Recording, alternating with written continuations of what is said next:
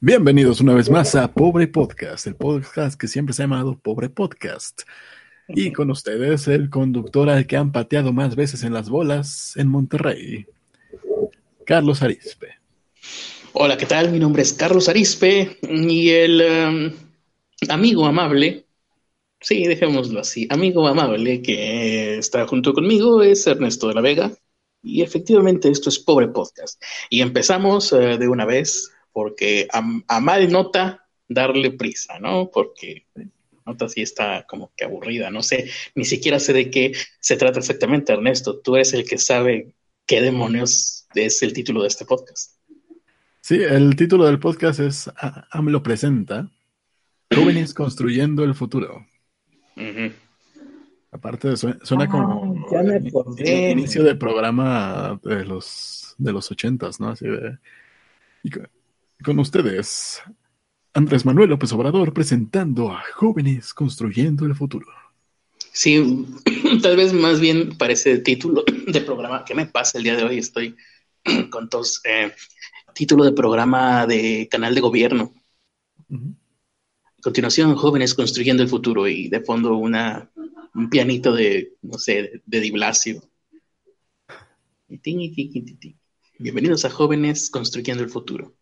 El tema de hoy es la drogadicción, el flagelo de las drogas en los jóvenes.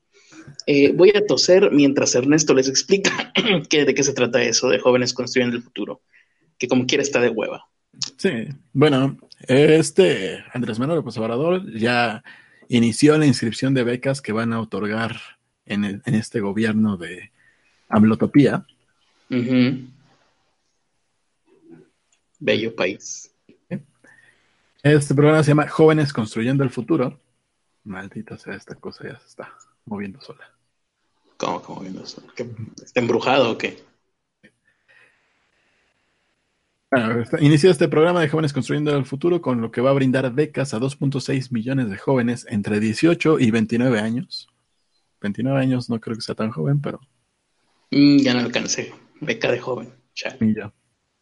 Los beneficiarios van a obtener una ayuda económica, deberán firmar una carta de compromiso con los lineamientos del programa, tomar capacitación previa sobre el programa, plataforma y habilidades socioemocionales y atender los lineamientos de capacitación determinados por el tutor para la adquisición de competencias. Además, evaluar al tutor cada mes, ajustarse a los horarios y días de la semana del centro de trabajo que no exceda a lo establecido de la ley y respetar el reglamento interno del trabajo.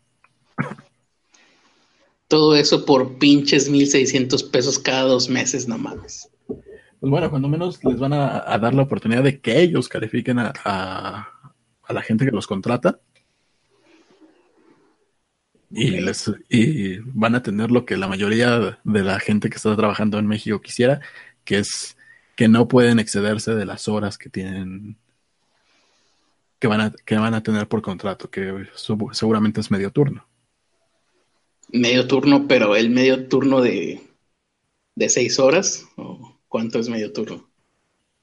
Habrá que checar. Ahí. Porque donde yo he trabajado medio turno siempre eran seis pinches horas y dije, ah, chinga, poco turno completo son doce, no mamen. Pues supongo que por ser un programa de gobierno debe estar limitado a tal cual a cuatro horas, máximo cinco. Pues siempre y cuando la jornada de trabajo sea de diez horas, no, no la chingue.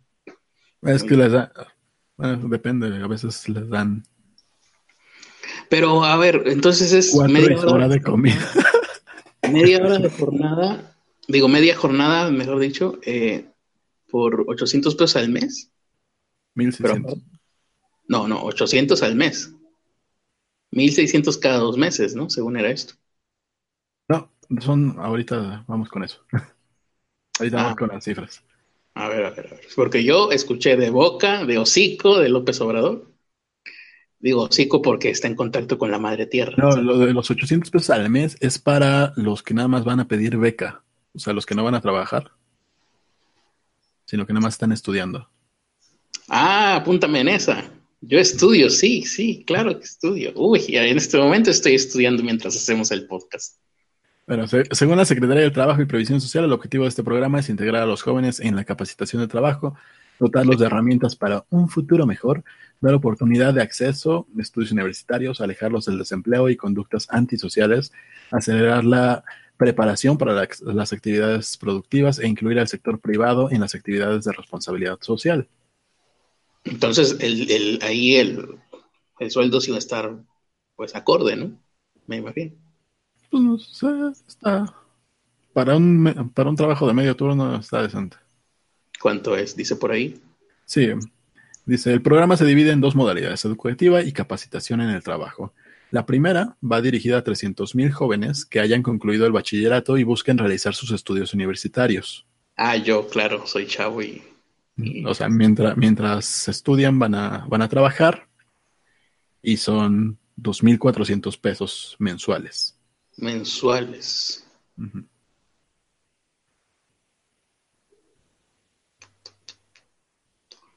Pues bueno, hay que ejercer, hay que vivir. Pues sí. Y el segundo se dirige a 2.3 millones de jóvenes que tendrán capacitación y tutoría, o sea, nada más van a, a trabajar, no van a estudiar. Y va a constar de una beca de 3.600 pesos mensuales. Como más dinero. Sí, porque ellos pues, seguramente les van a dar un, turno un poco más grande. Ah, ah, esos no van a estudiar. Esos no van a estudiar. Ah, Bueno, bueno. Entre las condiciones generales que van a tener los jóvenes van desde el pago que van a entregar a, los, a los beneficiarios, les van a dar servicios médicos por, por parte del Instituto Mexicano de Seguro Social, el IMSS. O sea que más vale que se cuiden. Van a tener un certificado de empresas con compromiso social y movimiento del centro de trabajo una sola vez. O sea, pueden cambiar de chamba en, ese inter una vez. Ah, te van a dar la chamba. Tú no lo vas a buscar. Es eso. Sí, puedes cambiar entre las empresas que están ahí certificadas con compromiso social. Pues es todo muy de acuerdo con el tema de este podcast, que es pobre podcast. Sí. Al finalizar el trabajo, o sea, al finalizar el tiempo de prueba, el tutor podrá decidir si contratarlo de manera formal una vez que concluya la participación del programa o podrá solicitar un nuevo beneficiario. Pues nuevo. Según la Organización para la Cooperación y Desarrollo Económico, la OCDE, sigue México sigue entre los países con mayor proporción de jóvenes que no trabajan, no estudian ni reciben capacitación. Esto representa el 22% de la población joven y que es una cifra superior al promedio, que es de 15%. En cuanto a la población joven que se encuentra en condiciones de pobreza extrema y moderada vulnerables, representa el 87% de este grupo. Las jóvenes mujeres son las que tienen tres veces más probabilidades de no tener empleo, no estudiar y no recibir capacitación según los informes de la OCDE de hace dos años. Ok. Y bueno, para obtener una beca o capacitación durante el gobierno de, de Amlotopía, vas a tener que registrarte desde la página web de Jóvenes Construyendo el Futuro, donde habrá dos tipos de solicitudes, la de los estudiantes y la de los ninis. Yo quiero la de los ninis. Puedo mentir en mi fecha de nacimiento, ¿no? Si te lo corrobora, chale. Sí, seguramente sí te van a pedir documentos. ¿O no? Ya viste cómo estuvo la consulta ciudadana que hizo AMLO, ¿eh? Ah, pues puedes, puedes intentarlo. Lo voy a intentar, claro que sí. Entre los requisitos para los estudiantes de, nivel superior, eh, tienen que estar inscritos en alguna institución de educación pública universitaria, no recibir ningún otro tipo de beca o estímulos para estudiantes, completar su información personal con un centro en un centro educativo a los voluntarios, donde se realizará el, censo de becas para el bienestar Benito Juárez. Y verificar y actualizar tus datos. ¿Qué tiene que ver Benito Juárez ahí? así se va a llamar, Censo de Becas para el Bienestar Benito Juárez. Y van a verificar y actualizar los datos, así como entregar la documentación que se te solicite de manera digital. El registro para la capacitación del trabajo deberás elegir la, tu área de interés. Está entre, área, entre artes, deportes, administrativa, ventas, servicios, oficios industrial y electricidad. Además, proporcionar datos personales como el último nivel de estudios, nombre, fecha de nacimiento, CURP, lugar de residencia, entre otros. Mi área de interés, pornografía y comida. entra en artes. Pornografía o comida. artes entra entre, eh, digo, pornografía entra en artes y comida en oficios, o en industrial, o en agropecuarios también, o en servicios. Como en porno también, la comida puede ser porno. también entra en servicios. Todo entra en servicios. Muy bien, pues ahí está. Qué maravillosa información. Eh, me divertí mucho escuchando esto. Toda la gente que nos escucha seguramente, tomando en cuenta que la mayoría de la gente que nos escucha ya terminó sus estudios, esto es muy útil para todos nosotros. Ah, hay unos que todavía están estudiando, como eh, mm, entropía, sí, a huevo. Bueno, pues ahí está, información para entropía. Mm, área de interés, tal vez puede ser Netflix también. Ah, Bien, saludamos a la gente que está en el chat. Eso ya fue toda la nota, es todo lo que da, ¿verdad? No da para más. no, no da para más. en el chat está de ese fulano, que fue el primero en llegar, Casears, Miriam Díaz, Viviana Cervantes, Héctor Vegue, eh, Entropía y Beto González, que ya se fue. Ah, y profe nuevo. Eh, tiene 10 años que terminé la carrera, pero aún sigo soñando que debo materias todavía. Cuento como joven, dice ese fulano. No, de hecho yo también sigo soñando de vez en cuando que debo materias. Que sí las debo, pero jamás las voy a ir a reponer. Ya ni ¿Quiero, enseñarte algo para pasar a otra nota? Y dime si no es la cosa más triste que hayas visto en la vida. A ver. sí, vi esa fotografía. Ajá. ¿Qué es lo que estamos viendo? Para la gente que nos está escuchando solamente en audio, porque ahora ya estamos, regresamos al podcast. Si ustedes quieren escucharnos solamente en audio, pueden hacerlo en iVoox, buscan ahí Pobre Podcast. Bueno, lo que estamos viendo es una imagen donde están un policía en, una expresión de tristeza, eh, melancolía. Dolor. Dolor, al estar delante de una de las cosas más terribles que pueda suceder en el mundo. Para un policía. Para un policía y para los gordos. Eh, es que hay de gordos a gordos. Pero esto, el, chiste de esto es que todos los que aparecen en esta foto son policías. Y bueno, lo que está detrás de esos policías es un camión de Krispy Kremes que se quemó con las donitas adentro. Un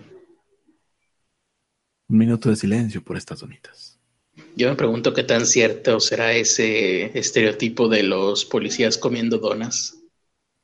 Eh, porque es un estereotipo que está pues desde los ochentas, ¿no? Los Simpson ya lo usaban con el jefe Gorgory. Sí. Y se ha mantenido.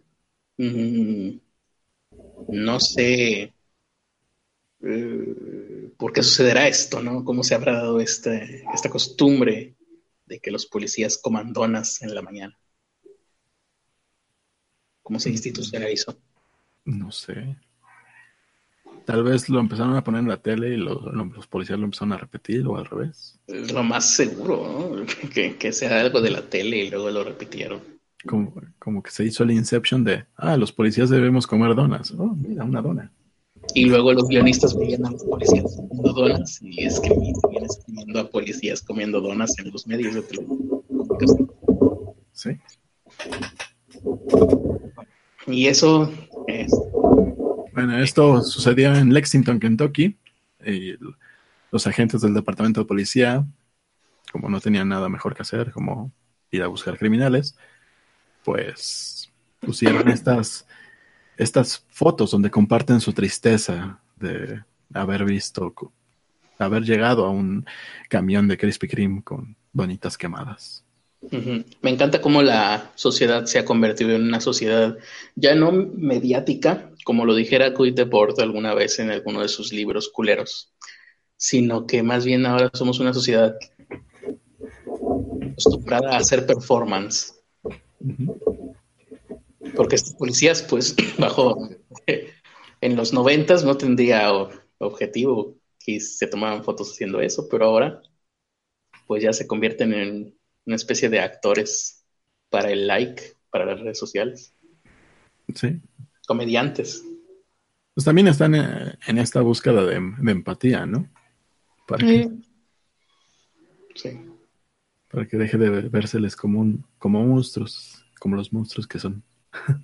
Y esto pasa ahora, si todo el mundo va a necesitar, bueno, hoy por hoy es hecho que todo el mundo necesita tener bases de marketing en su vida personal, aunque no se dedique profesionalmente al marketing.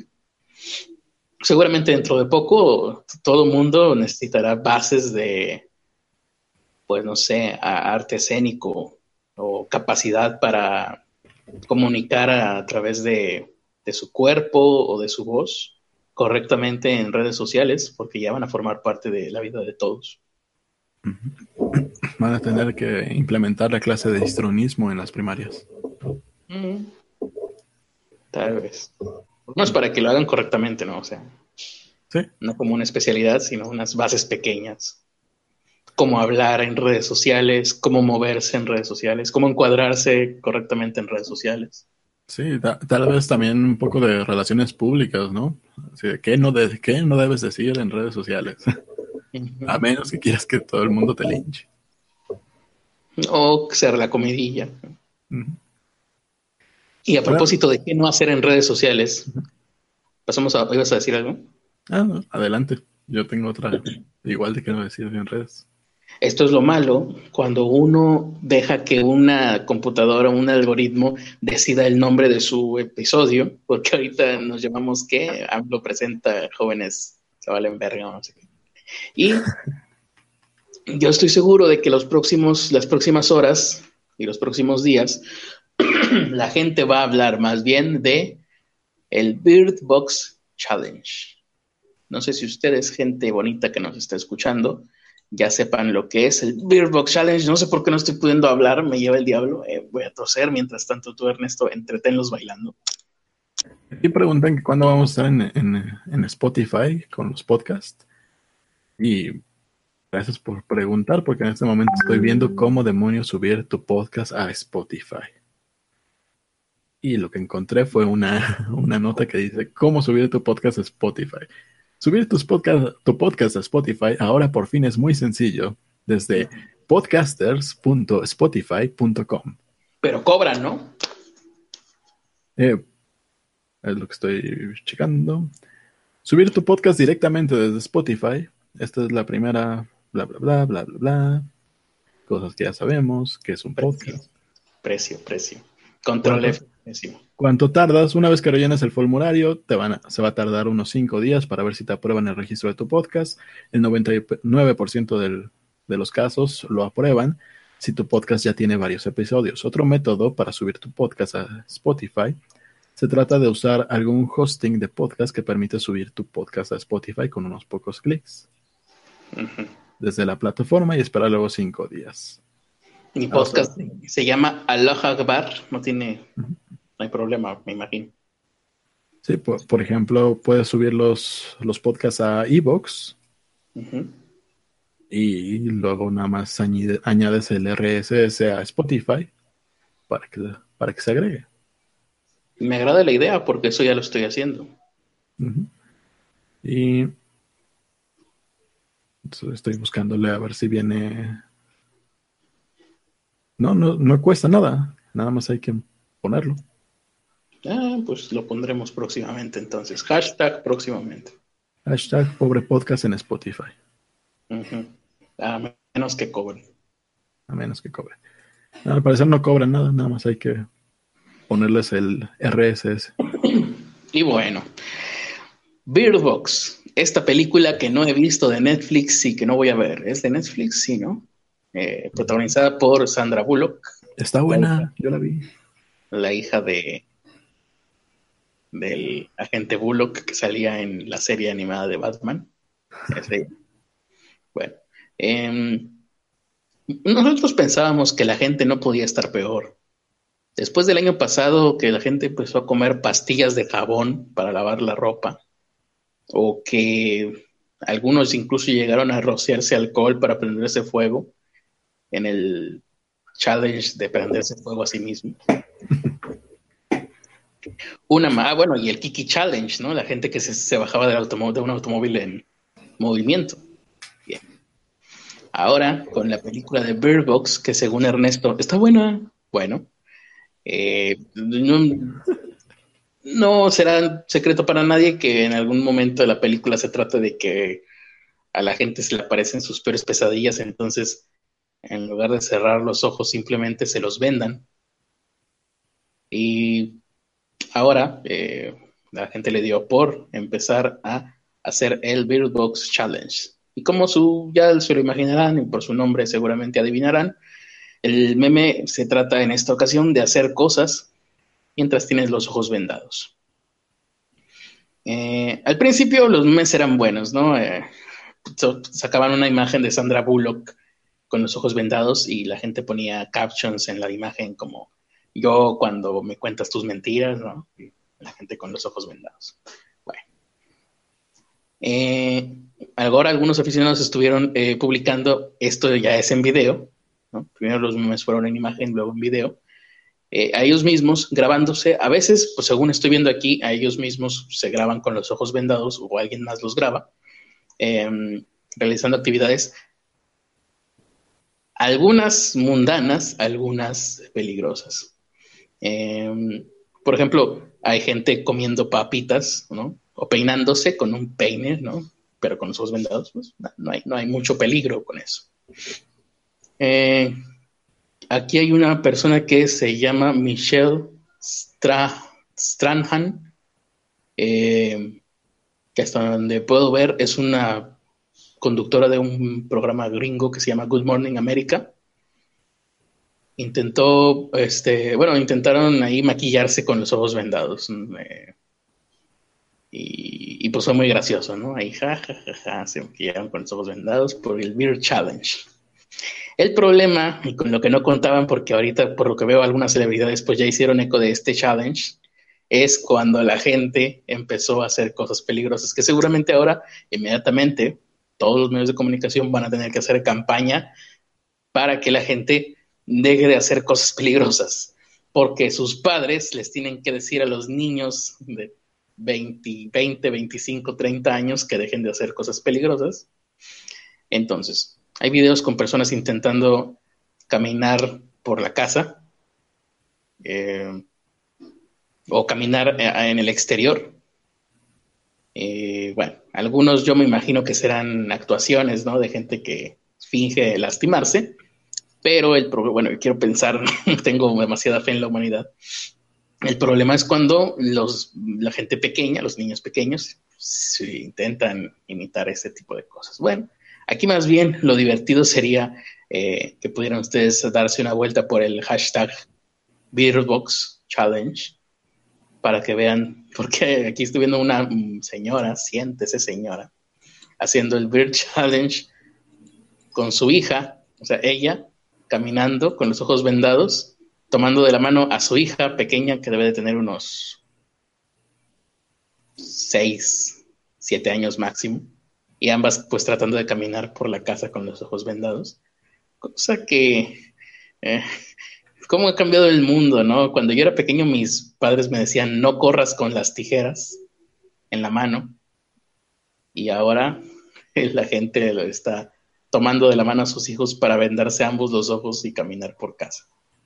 Mm, eh, eh, dentro de todo esto hay un video particular que es eh, que se, volvió viral en Facebook, se volvió más viral que el resto, el resto, no, el resto, el resto es otra cosa, en donde se ve a una, a una persona llevando a dos niños, en este caso, ¿no? ahorita estaba viendo yo el video de una mujer afroamericana con su niña en el brazo sea, de la mano, tomada de la mano.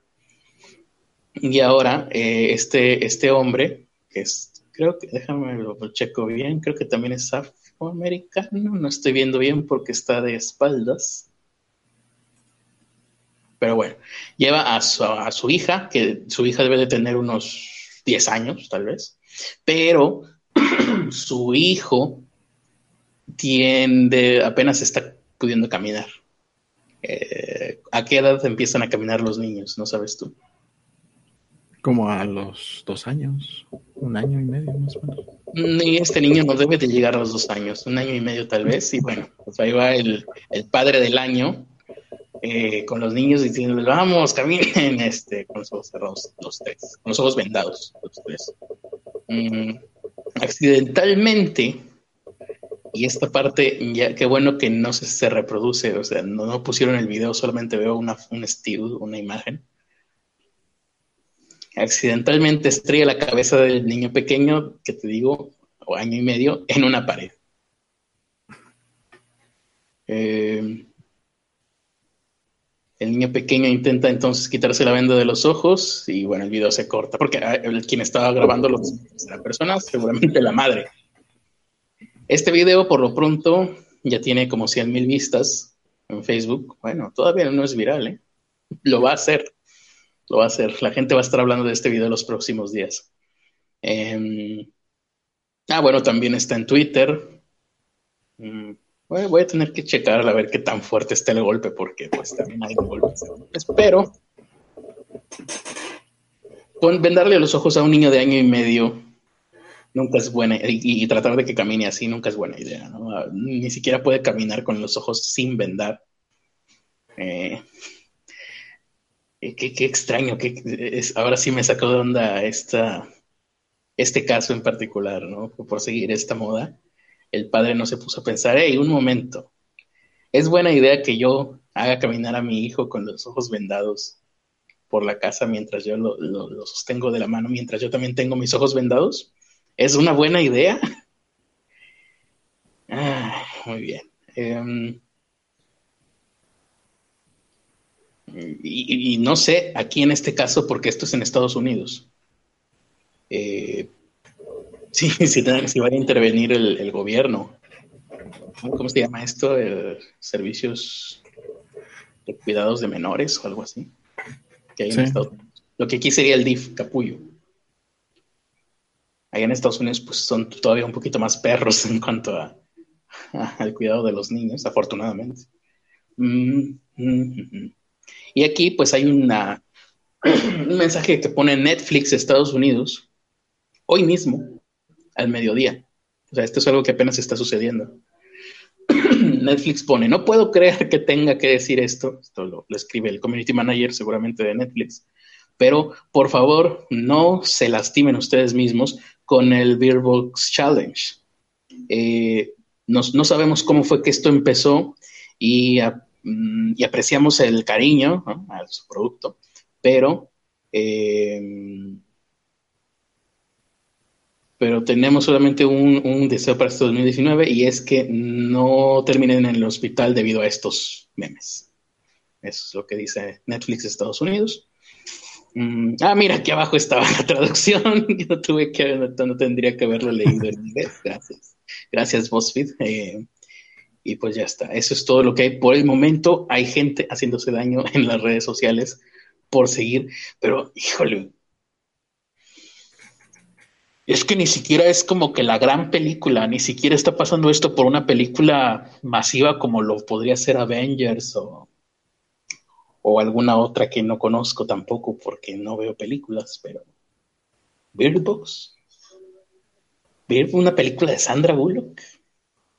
O sea, yo, si en las redes sociales hubiera, si en los 90 hubieran existido las redes sociales, ya me imagino a la gente limpiándose el recto con tres caracolas por ver la película del demoledor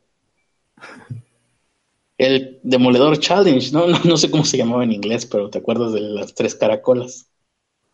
Que no, no Silvestre Stallone, o sea, la película es del tipo que se queda congelado 25, 25 años y despierta en el futuro, que no estoy muy seguro, creo que es en el año 2025 cuando despierta Silvestre Stallone. Y pues ya todo cambiado y el güey va al baño y dice, oye, donde debería de estar el papel higiénico solamente vi tres caracolas. Y todos, ja, ja, ja, ja no sabe usar las tres caracolas, ja, ja. Es uno de los, de los memes y una de las cosas que la gente está esperando para el 2025, cómo van a funcionar las tres caracolas en nuestros cuartos de baño. Pero pues imagínate, la gente, la gente hubiera hecho eso, no sé, la gente que hubiera hecho de challenge de películas en los de los noventas. No quiero pensar que hubieran hecho el challenge de máxima velocidad, de tener que ir a 80 kilómetros por hora eh, sin disminuir la velocidad. Eso hubiera podido ser uno de esos challenges. Muy bien, vamos a ver qué dice la gente. Pero bueno, hablando de hacerse daño, en redes sociales. El diputado Ernesto D'Alessio dice que los ciudadanos no le pagamos. ¿Ernesto D'Alessio es el hijo que tuviste con Lupita D'Alessio? No, es un tipo que hace mal nombre, de, genial nombre de Ernesto. Ah, que le da mala fama, sí, sí, sí. Pero Ernesto D'Alessio, pues recordemos, es un diputado. No, aparte ni siquiera es su verdadero apellido tampoco es. Su verdadero apellido es bueno, su nombre completo es Ernesto Alonso Vargas Contreras. Ah, Lupita D'Alessio, ¿no es Lupita D'Alessio? No. Ah, me acabas de, destruir un, espejismo en mi mente. Mira, no sabía, que teníamos el arma de la responsabilidad, pero ahí está. Oh, entonces Lupita D'Alessio es Lupita Contreras. Al parecer sí. Sí, porque este Ernesto D'Alessio es el hijo que tiene Lupita D'Alessio con Jorge Vargas, me parece. Creo que sí. Wow. Ok. Pues, Ernesto Vargas, el diputado, ¿qué dijo? ¿O qué pasó? se le ocurrió contestar en Twitter a, a una persona que le, que le puso, soy un ciudadano como muchos como muchos, y tengo el derecho de exigirle a nuestros diputados, a los que les pagamos con nuestros impuestos, respuestas. Demando explique por qué lo dicho por el doctor Meade es erróneo desde su perspectiva, sin faltarle el respeto. Así lo puso. Mm, pues me imagino que Ernesto D'Alessio, ahora para nosotros Ernesto Vargas, habrá puesto algo sobre Meade y algún Meade bot, Meade Fílico le puso un comentario como de los que debe de recibir cientos al día. Bueno, algún medefílico pues, le mandó ese mensaje y a Ernesto D'Alessio, en vez de ignorarlo o simplemente decir no está entre mis funciones, como bien dijimos antes de empezar el podcast, le contestó, se equivoca, usted no me paga. Usted cumple con su deber como ciudadano. Busca a su diputado federal local y a su alcalde y pídales cuentas a ellos. También busca a José, José Ameadk, arroba José Ameadk, y a arroba Rosario-Robles- y pregunte en dónde quedó el dinero de Odebrecht y de la estafa Maestra. ¿Y qué pasó entonces? Y bueno, en Twitter le están poniendo cosas como Ah, mira, 358 nuevos resultados. Oh, fuck. Mejor canta la de El uno para el otro. Hijo de artista a politiquillo, pero la, la soberbia y la ignorancia le sobra. Bastante soberbio y respondo y y respondones, estos legisladores, acepten sus errores como adultos que son y ofrezcan disculpas. Son privilegiados en cualquier otro país, ya los hubieran sacado de su puesto de la misma manera que a cualquier trabajador lo despiden cuando hace algo como esto. depende de qué país. Sí, cualquier otro país, no, la, no, la, de no América Latina. Mm, o América en general. Aunque estas... Ah, uh, creo que Estados Unidos y Canadá sí, sí son de los que corren a la gente. en Estados Unidos tienen a un juez de la Suprema Corte acusado de violación. Bueno, entonces, entonces la única excepción aquí es Canadá. Pues quién sabe, habría que ver. aquí un tweet, eh, cualquiera le pone, me ofende que tú estés en ese puesto. Otro tonto, Pago tu sueldo con mis impuestos. Vivo en la parte más recóndita de México. ¿Y tú? ¿Te la quieres sacar con pendejadas? Discúlpate, pide perdón y cállate hocico. Pónganse a legislar en vez de andar discutiendo en redes. Eso no lo hacen los políticos. Hasta ahora. ¿Cómo? Mejor cantante que mejor cantante que político. Ah, eso es un insulto muy culero. está viendo lo pinche que canta Es como si me dijeran a mí que soy mejor deportista que político. Uh, eso calienta. Eso sí, eso sí es para que le hubiera respondido Ernesto Alessio, ¿eh? me pueden decir comunista, me pueden decir pero jamás. Eso me lo dices en la calle, hijo de tu pinche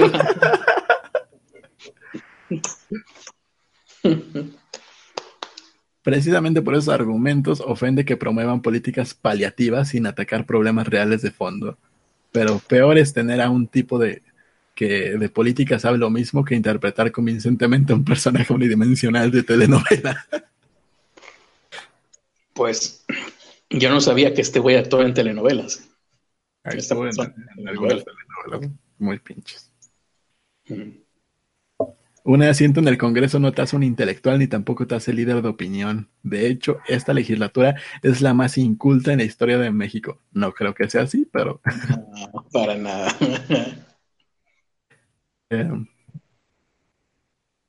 no te pagamos nosotros los mexicanos, entonces exigimos tu renuncia.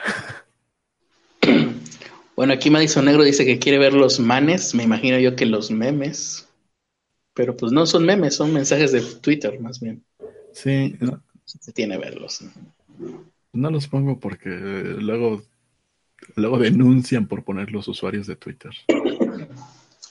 Sí, aunque, aunque hayas puesto públicamente, tú. Sí.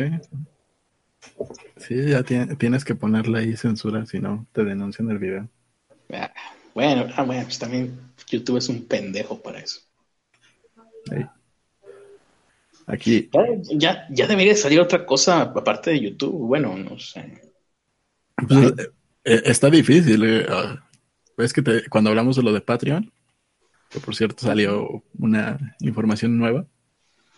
¿Ah, sí?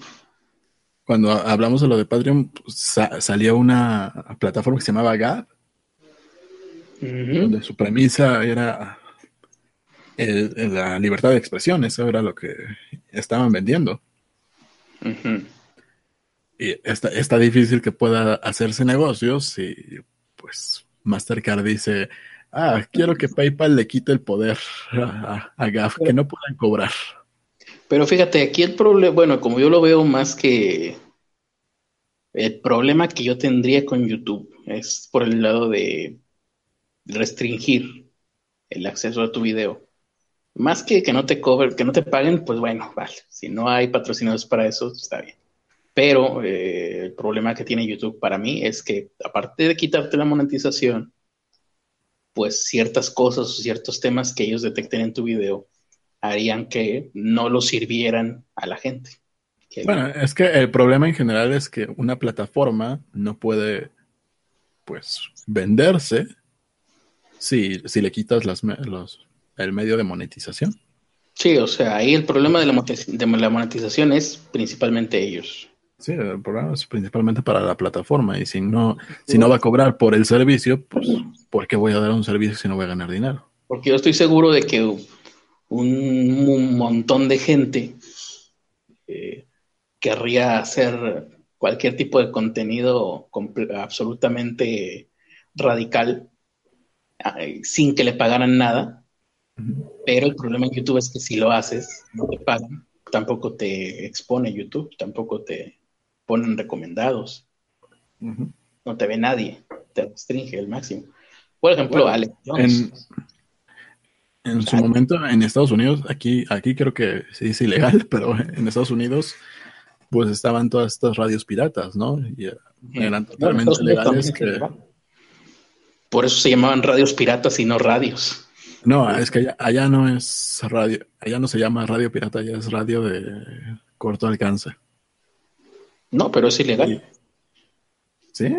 Sí, sí, completamente. Tú te tienes que Lo tienen todos los camiones. Camiones. Todos los trailers Ah, tienen no, una de esas. la, ra- la radio ham, la radio de onda. Ah, esa, la radio de onda corta eh, es la que ocupan las radios piratas aquí en México. No estoy seguro si es radio de onda corta, o, pero lo que sí estoy seguro es que se llama radio ham. Con, Y con eso transmitían pues, mucho. Casi siempre te ponen a la imagen del viejito loco, pero con eso transmiten pues, va- varias personas en Estados Ay, Unidos. sí, no, sí, no, no tengo idea, porque sí sé que eso es lo que usan los camioneros y alguien la- en su casa tenía sus radios, pero yo más bien tengo la concepción, yo jamás utilicé esa tecnología de que ellos lo utilizaban como si fuera un Skype, o como ahorita utilizamos Google Hangouts.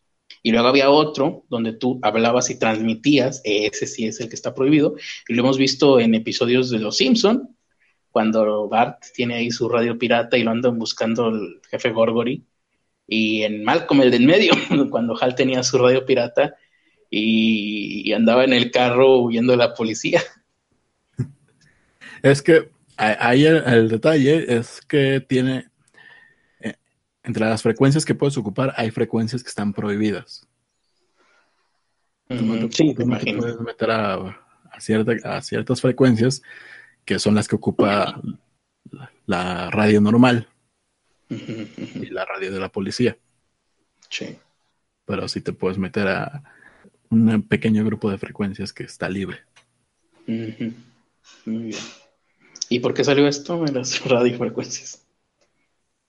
Ah, porque pues, la gente, la gente, la gente hacía sus shows de todas formas sin que les pagaran.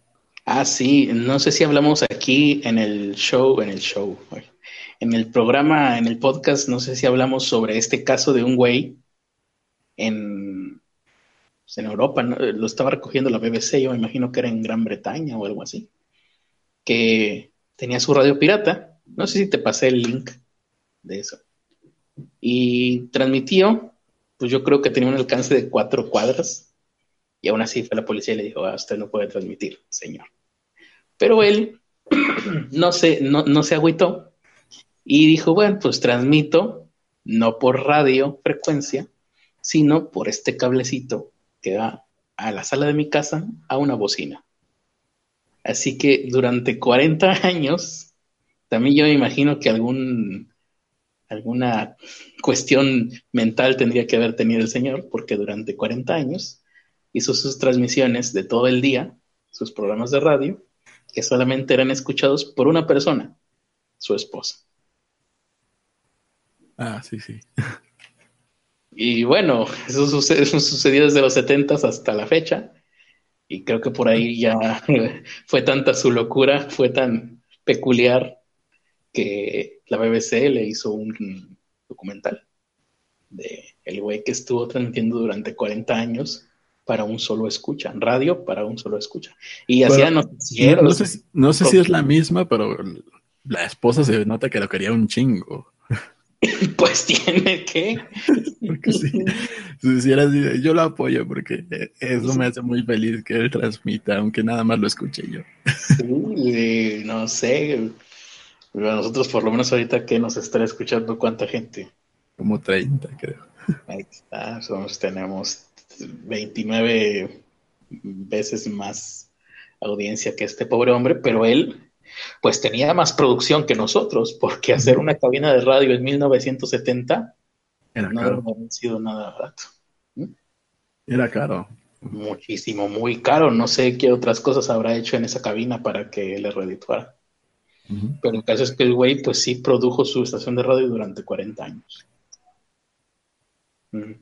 Y bueno, aquí íbamos con esto de las radios. Ah, bueno. Estábamos hablando de que, pues, de cierta manera no, están limitando a- a el contenido en YouTube Claro. y, claro. y están limitando también a los competidores porque pues, no, le- pues, no, no les dejan sacar dinero. Pone tú Alex Jones, en- hace su propia plataforma aunque no le pague ni un peso.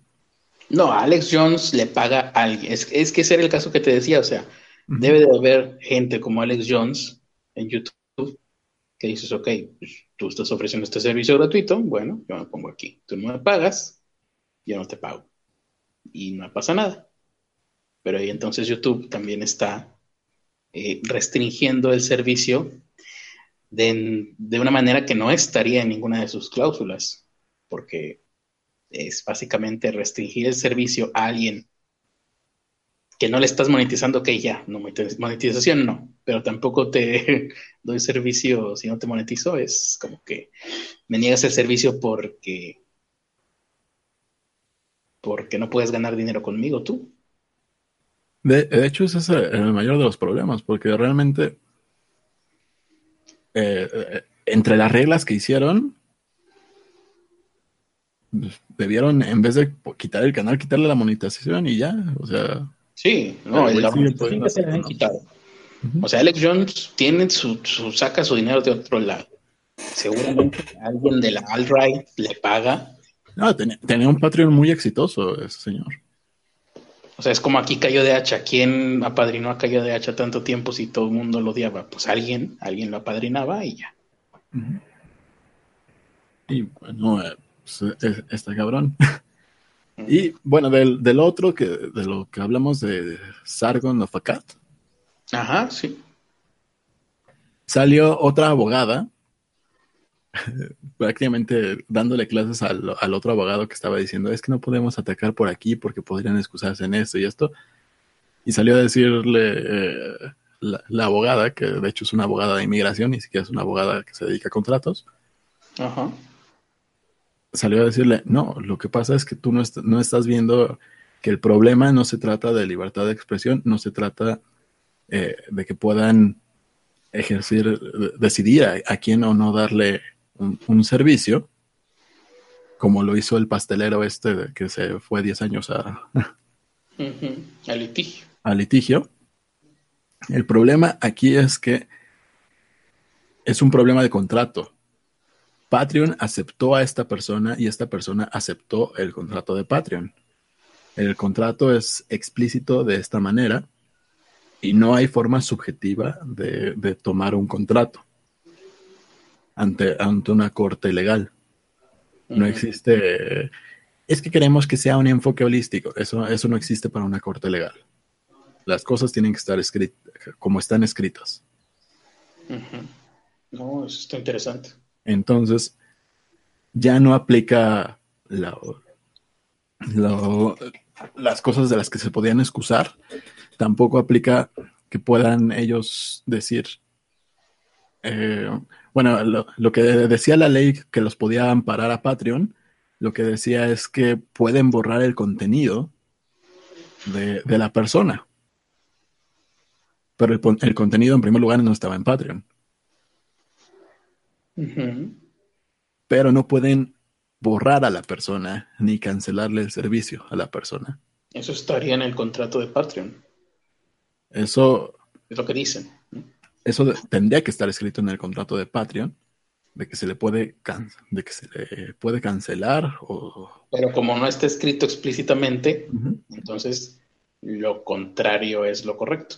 O sea, si, no está, escrito que ellos pueden sacarte de la plataforma y negarte el servicio, Aplicaría. O sea, sí, esa parte sí está escrita, pero tienes que alegar por qué lo estás haciendo. Y si supone que lo estás haciendo por una violación de los términos y condiciones o, o por una violación de la guía de la comunidad, tienes que demostrar que está violando esa, ese término de condición o la guía de la comunidad y no lo está haciendo porque no es porque lo están sacando por una cosa que no puso en Patreon. Y porque pues, prácticamente... la verdadera razón por la cual le están sacando a Sargon de Patreon es porque les cae mal. Parte del patriarcado. Según esta mujer de PayPal. Pero eso no lo va a poder decir públicamente. Sí. De PayPal, no, de Patreon. Eh, el problema es ese. Una vez que las dos partes aceptaron el contrato, tienen que apegarse a ese contrato. Y no lo están haciendo. Patreon no lo está haciendo. Y la otra es que no, no pueden tener injerencia en lo que hagan fuera de la plataforma. Claro, no le puedes dar más poder a... No, no tienes por qué darle ese poder a una empresa, porque entonces, a ver, yo también quiero tener ese poder como empresa. Todas las empresas van a querer tener ese poder. Exactamente. Y con, esta, con esto mismo puede, puede hacerse la demanda hacia Mastercard, hacia PayPal. Y lo bueno aquí es que es mucha gente. Exactamente. Entonces alguna por lo menos procederá. Algunas. Y bueno, lo otro es que la ley en la que se, eh, se estaban amparando no aplica hacia tal cual hacia un hate speech. O sea, no aplica tal cual a, lenguaje discriminatorio, todas esas cosas que se están inventando, sino que aplica al lenguaje que eh, incita a, a cometer actos terroristas, básicamente. Ah, ok. O sea, e, ese, esa ley está escrita para que no se pueda fomentar en ninguno de los medios por internet o por televisión a cometer un acto terrorista. No tiene que ver nada con eh, si estás de acuerdo o no con el patriarcado, si dices la palabra con N o si dices una grosería.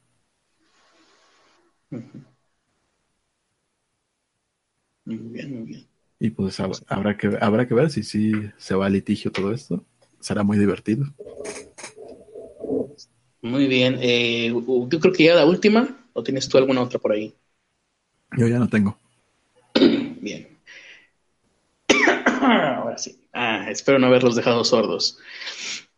Sigue la guerra comercial entre China y Estados Unidos y las ojivas que están utilizando, en este caso vamos a hablar de una ojiva que lanzó China contra Estados Unidos, una ojiva económica que no sé cuál de las dos, si la de explosivos o la económica tengamos, lo debamos de tener más miedo, pero parece ser que hay un boicot chino, por lo menos Apple está advirtiendo un boicot chino hacia su empresa. Esta, eh, Apple, la compañía, advirtió que sus a sus inversores que se podría percibir un 10% menos de ingresos a causa de eh, factores que ellos eh, calificaron como factores políticos. Voy a pasar una vez más, con permiso.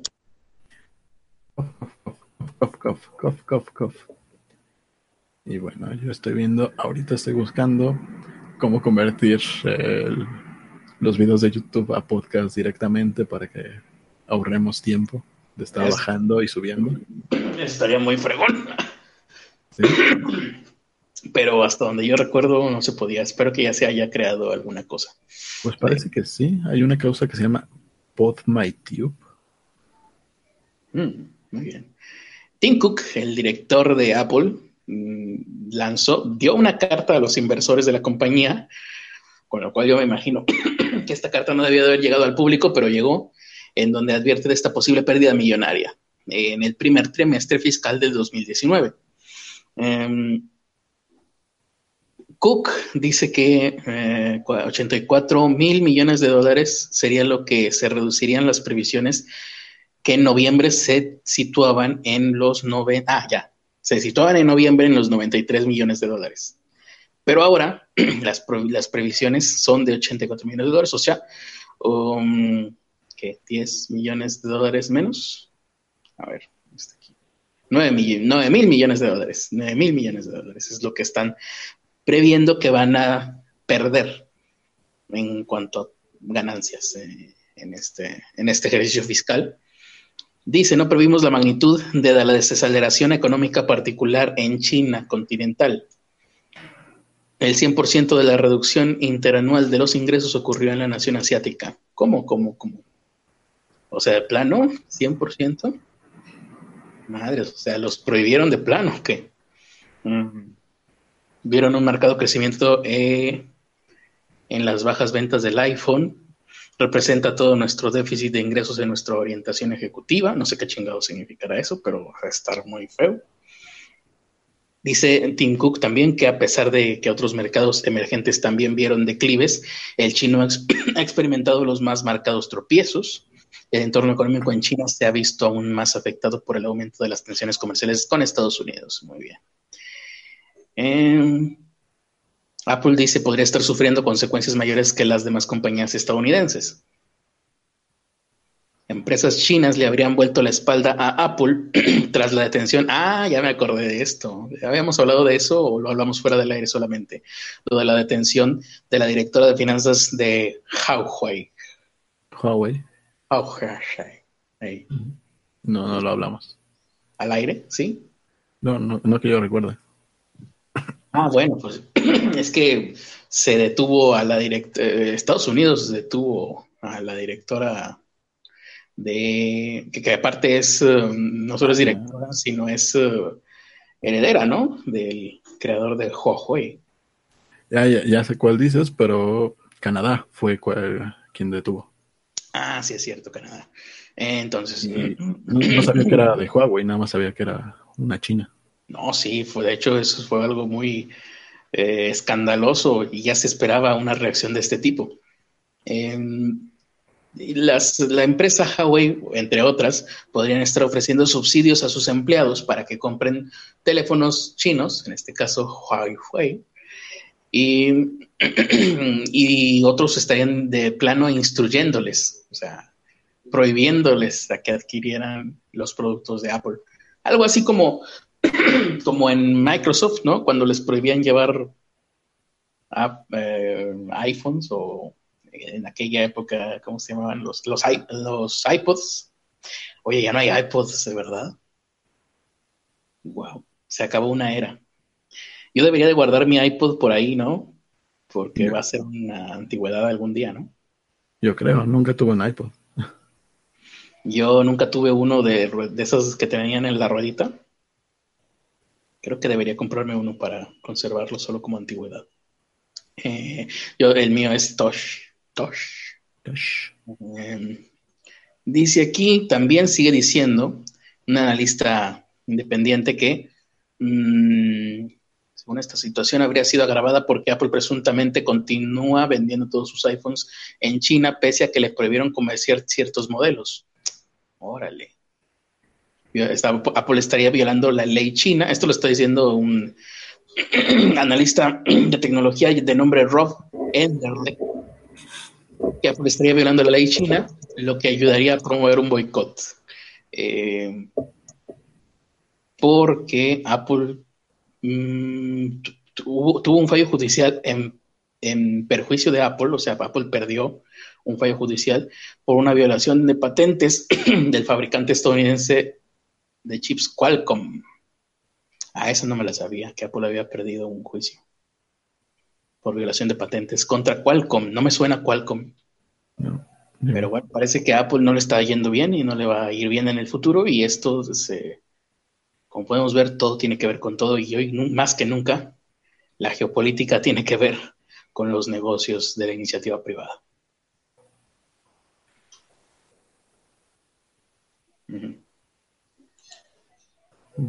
Pues ya. Pues sí, ya, ya. No sé si quieres ver algún comentario por ahí, hayas visto algo. Eh, no. No hay ninguna, no hay ningún comentario constructivo, por lo que veo. Sí, sí, sí. Madison Blanco dice que tiene un iPod 5. Eh, guárdenlos, guárdenlos, van a ser unos bonitos recuerdos. Querido Carlos, se pronuncia Huawei. ¿Quién puso ahí? Ah, Huawei. Hetzi Antonio dice que se pronuncia Aiwei. Yo le creo más a Hetzi Antonio. Por razones patriarcales, básicamente. Dice Hetzi Antonio que hay un iPod Touch aún. No, no, no, no, no. El mío es como del 2009. Pues, no sé, creo que fue afirmación.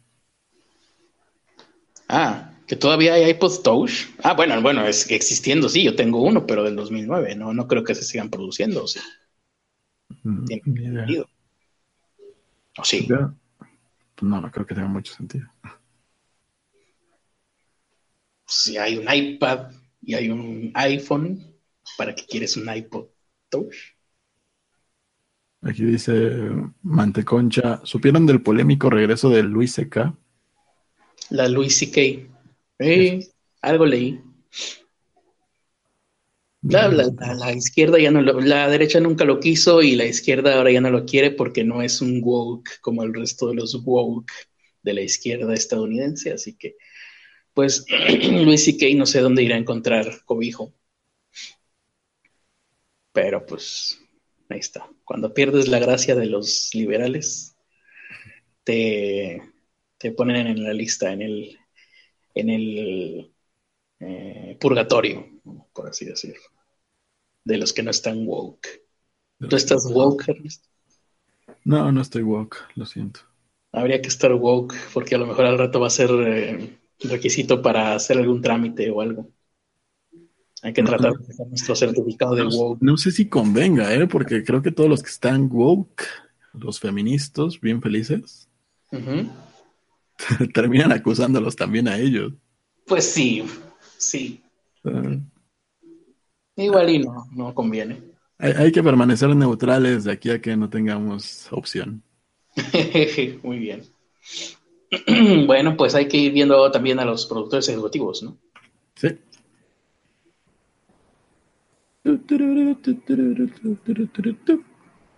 Si fuéramos un podcast profesional, aquí pondríamos una cortinilla o algo. Y bueno, ahí está Teresa Martínez, productora ejecutiva, uh -huh. con su letrero de felices fiestas, que ya, ya. Ah, no, todavía falta la gran fiesta, ¿no? ¿Qué? ¿De qué hablas? Pues sí, o sea, ya pasó Navidad, pasó Año Nuevo. Sí, ya se acabaron las fiestas, ya no hay ninguna. Falta, bueno, Reyes, falta Reyes. Pero la de Reyes y, es menor, así que no. Y la fiesta más importante del año, que es mi cumpleaños. Mi cumpleaños, pero todavía falta mucho para mi cumpleaños. Ah, el tuyo. Ah, estaba siendo irónico, ya entendí. claro, uh, es un evento muy importante, todo el mundo lo tiene presente. Es el Día Mundial de Ernesto, así que te callas. El Mundial de Ernesto. Celebrado por, en todas partes del mundo. ¿También lo va a celebrar Ernesto D'Alessio Vargas? Eh, no, él no. Él está prohibido entre el Club de los Ernestos. Pues eh, si yo tuviera, si yo pudiera invitar a un senador, un diputado, mejor dicho, a mi evento, igual y si lo, si lo invitaba, seguramente se va a poner guapo con, con algo. No, pero invitamos a un expresidente. Tú dile que es de traje y a lo mejor hasta te trae una, una casa blanca o algo. Pues invitamos a un expresidente a ver si se mocha con algo. ¿Cuál? Ernesto Cedillo. Sí. ¿De vivo? Sí, sigue vivo. Sigue igual de neoliberal que siempre, mira. Pero ya, pero ya está viejito. Estaría bien saludarlo desde, después de tanto tiempo. Sí. Igual y lo invitamos al podcast, a pobre podcast. Se Hola, ¿qué tal? Soy Ernesto Cedillo. y todavía me parezco al duende Bubulín. Hola. Hola. Voy a donarles todo mi dinero en Patreon. Uh -huh. Porque eh, sí, pero en, en bonos del ahorro nacional. O sea que vio madre. sí. En bonos del aeropuerto. en boletos de aerolíneas Azteca. boletos de mexicana. Muy bien. Eh, ¿Qué dice aquí? Ah, bueno, no. Yo iba a seguir leyendo comentarios, pero no, siguiente Patreon. Digo, el, el siguiente productor ejecutivo uh, es Casears, probablemente Banksy. Probablemente luchador. Probablemente puede ser L.A. Banksy, ¿no? Probablemente, ¿eh? Mm.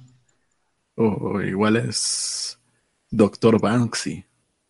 Doctor Banks, Banksy Jr., Doctor Casears Jr. Doctor Casears Jr. Puede, puede ser, ¿eh? tiene, tiene toda la pinta de, de haber estado en la WWE. o en el sí. WC, más bien. También. Tiene pinta. Dicen que su ataque es arrancarle los corazones a sus enemigos. Y... No, escuchaste mal. Lo que dijeron es que le había dado un ataque al corazón y estaban muy preocupados todos sus amigos. Ah. Le quiso dar un ataque al corazón ahora en Año Nuevo. Por los despidos que hubo en el SAT, creo. Pero ya no trabaja en el SAT. Pero pues se asustó, ¿qué quieres? Sí, sí. Dijo, se está repitiendo todo. No. José Abraham Núñez González. Eh, pues conoce todos tus secretos. ¿Qué tienes que decir de él? Mm, que, que yo también conozco algunos de sus secretos. Lástima que ya se me olvidaron todos, pero si algún día me, logran analizar el cerebro, ahí estará todo seguramente. ¿O no? Eh, ¿Es cierto lo que, lo que decían que iban al baño juntos? Ah, bueno, pero es que esa era una costumbre que se tenía en esa época. ¿Y porque iban agarrados de la mano? Así era antes, así era antes. La gente usaba jincos, la gente usaba eh, colgantes de surfista, aunque jamás hubiera visto el mar en toda su vida. La gente se peinaba con picos en el cabello y la gente iba al baño tomada de la mano. Así era antes, en el 2000, ah, el milenio. Entonces, si es real lo que dijeron de que intercambiaban manos a la hora de estar en el urinal. Intercambiábamos manos, no, la verdad, mi mano siempre ha estado. Eh, no, o sea que él usaba su mano y tú para ayudarte a ti. la mía, sí, así es como. Él usaba su mano para ayudarte a ti y tú la tuya para ayudarlo a él. Eh, ayudar, ayudarnos, este, eh, nos, nos, ayudábamos de otras maneras. Ok, eso es lo peor. No, no, en, mi mundo no. Madison Negro con la cara más feliz del mundo. Sí. Y con la mejor playera del mundo. No. pues va a tener que esperar hasta diciembre para volverla a usar. Pero bueno, ya, tiene algo de Navidad. Puede usarla para limpiar las cosas con polvo. O para ah. sacar brillo al automóvil. Ah, yo estoy seguro de que la va a poner eh, en un, en un marco de cristal y la va a sacar hasta diciembre del año que viene. Sí, de, la vergüenza que le va a dar. No, no, no. La va a poner en su, sala, la va a poner colgada. Ahí va a decir la mejor playera del mundo.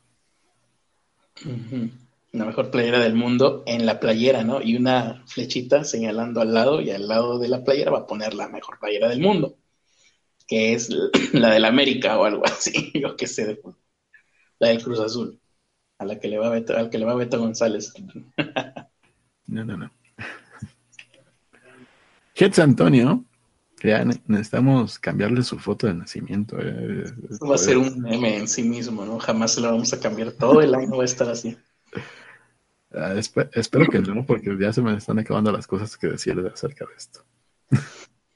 Pues, ¿qué podemos decir? Que es una muy bonita foto. Sí.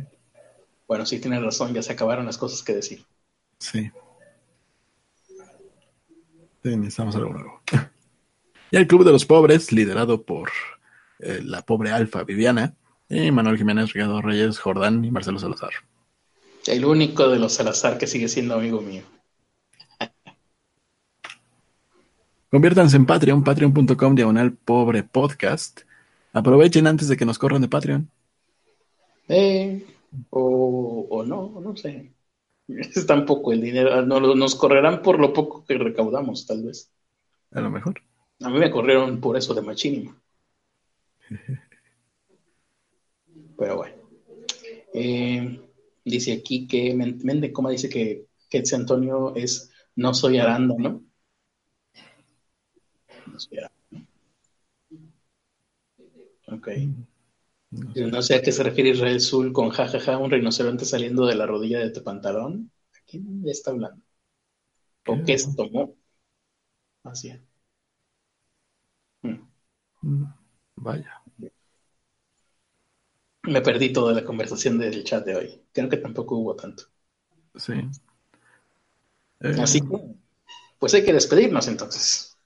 Eh, ante el éxito que acabamos de obtener, creo que nos despedimos en una nota alta de este podcast. Ah, ah cierto, también ah, olvidamos decir que casearse es grado 33. Uh y Teresa ya no es grado 33, hay que cambiar los lugares de ahí. ¿Cómo? No entiendo. Teresa fue grado 33 porque compró mercancía y hay que volver a poner al grado 33 primero. Ah, bien acordado de eso. Qué bueno que te acuerdas. Muy bien. Pues sí, ¿qué importa? El caso es que estamos todos juntos y y que ninguno de nosotros votó por Andrés Manuel López Obrador. Eso es lo importante. Así que eh, nos despedimos. sí votamos por él. Bueno, yo me refiero a votar, este, de, rebotar en el piso. Uno de nosotros rebotamos de coraje por Andrés Manuel, porque al ganar nos pusimos todos contentos. Sí, sí, sí. En este hermoso país de Amlotopía, en donde todo mundo es bien recibido, excepto Luis y Kay. Y ahora sí, nos despedimos. Eh, nos vemos el día de mañana. Ya ni siquiera sé qué día es hoy. Hoy es miércoles, jueves. Hoy es 2 de diciembre. Digo, 2 de enero. Miércoles. Miércoles. Así que entonces sí hay todavía episodio mañana. Así que me pasa. Y pasado mañana, si es que no muero de cáncer en la garganta, que seguramente es lo que estoy eh, empezando a tener ahora, nos veremos. Y yo me despido. Soy Carlos Arispe. Tal vez por ahí vean que subiremos un promo para, para recordarles más que nada que, que nuestro nombre es Pobre Podcast. Si dijimos Pobre Podcast, no habremos dicho pobres con... No, ¿verdad? No, pobre podcast. Pobre, podcast, como siempre, desde el principio, desde el año cero. No, no tendría sentido que dijéramos otra cosa que no sea pobre podcast. Jamás. ¿Qué vamos a decir? ¿Somos eh, Serafia Podcast? Pues no, no, no. no, Y yo me despido. Mi nombre es Carlos Arispe. Los dejo con las últimas palabras de cada episodio de este podcast, que siempre son dichas por mi querido y nunca bien ponderado amigo Ernesto de la Vega, que eso de nunca bien ponderado, lo estuve checando hoy en la tarde y ya vi que nunca bien ponderado significa que eh, tienes el mismo nombre que un diputado, pero jamás llegarás a tener su mismo nivel de ingresos y de felicidad en la vida. No, eh, no, creo ni que sea feliz. Es una acepción nueva, pues. Eh, no, no, no, creo que se equivoca, se equivocó donde buscaste la acepción. Lo que significa es que Allá que, que, no me das el valor suficiente. que no te aprecio lo suficiente. Ah, sí, sí, sí, sí. Bueno, pues entonces aplica, sí, que, la gente no te aprecia lo suficiente en general, ¿no? Más bien. Entonces, pues sí, los dejo con mi nunca bien ponderado amigo Ernesto de la Vega y sus últimas palabras por el día de hoy. Bueno, eh, hoy es un día segundo de enero, un día para reflexionar y pensar en todo aquello que debamos hacer en este año. Y pene, pene, pene para todos. Cómensela. Pene de Vargas. pene de